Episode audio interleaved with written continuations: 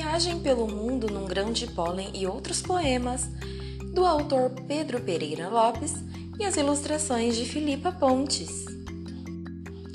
Barco no mar e avião no ar, barco à vela e o vento a soprar, barco e remos na maré a navegar, barco vazio que com peixe vai tornar, peixe que na rede do pescador for parar, barco no mar e avião no ar Avião nas ondas do ar a lutar, avião com asas de ferro a voar, avião cheio de gente a viajar, e o meu sonho ao alto vai levar.